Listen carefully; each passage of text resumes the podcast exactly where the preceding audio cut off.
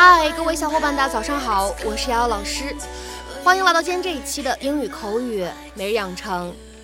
在今天这一期节目当中呢，我们依旧会来学习一段来自于《绝望的主妇》第一季第二十二集当中的英文台词。那么首先的话呢，各位同学可以先来听一下。What in God's name is your point? What in God's name is your point? 你到底想说什么？你的观点到底是什么？What in God's name is your point? What in God's name is your point? 那么在这样一段非常简短的英文台词当中呢，我们只需要注意一处发音技巧，就是在整个这个句子的一开头，what 和 in。放在一起的话呢，可以有一个哎非常自然的连读，而且呢，在美式发音当中，此处的连读呢会形成一个 flap t 闪音的处理，所以呢，在美式发音当中，what in 在连读之后呢会变成 what in? What in? What in? So here's what I'm thinking. I'm going to see if Dr. Morrison at the Lipstone Clinic can come in and consult. You want to bring someone else in? Your body isn't responding to the medication the way it should. And the tests we've run have all come back negative, so I.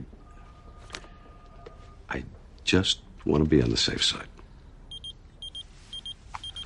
Yeah, excuse me. I need to take this.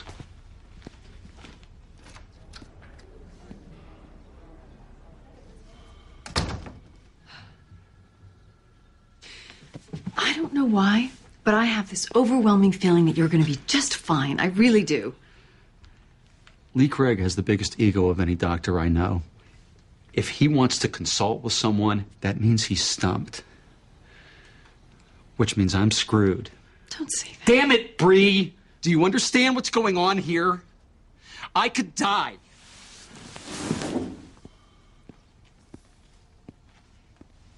So could I. What? I could walk across the street tomorrow and be hit by a car.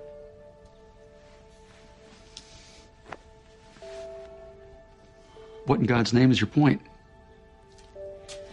All I'm saying is that we're both going to die eventually. And in the time that we have left, whether it's two days or two decades, I think that we should be nice to each other.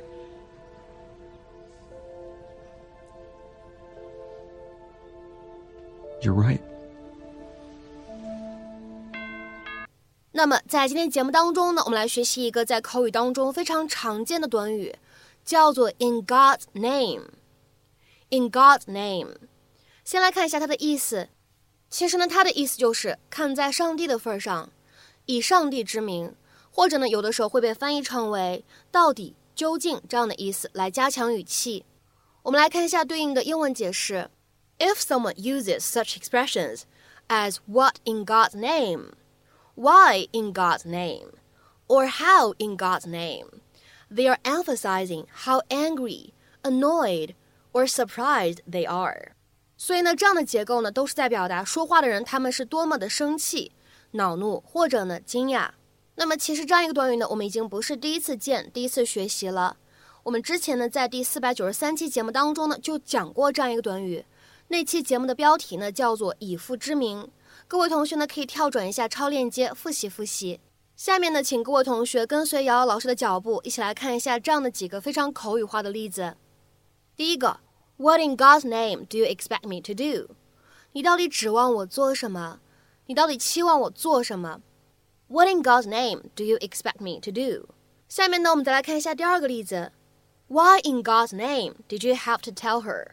你究竟为什么要告诉她？why in God's name did you have to tell her？下面呢，我们再来看一下这样一个例子：The car needs a new engine, but where in God's name are we going to get the money for it？ 这辆车需要一个新的引擎，需要一个新的发动机，可是我们究竟到哪里去弄这笔钱呢？The car needs a new engine, but where in God's name are we going to get the money for it？下面呢，我们再来看一下这样一个例子：What in God's name was that noise？那噪音究竟是怎么回事儿？What in God's name was that noise？那么在口语当中呢，我们学习到的这样一个短语，in God's name，它的话呢还有同义表达。 你可以说 in the name of God，你也可以说 in the name of heaven，或者呢 in heaven's name 都是可以的。 下面呢，我们来看几个例子。第一个，Where in heaven's name have you been？你到底去哪了？Where in heaven's name have you been？再来看一下本期节目当中的最后一个例子，What in the name of heaven is going on？到底发生什么事情了？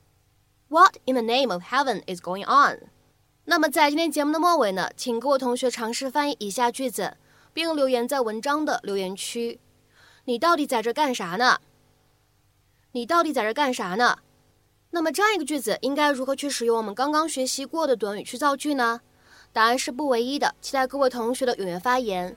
我们今天节目的分享呢，就先到这里，拜拜。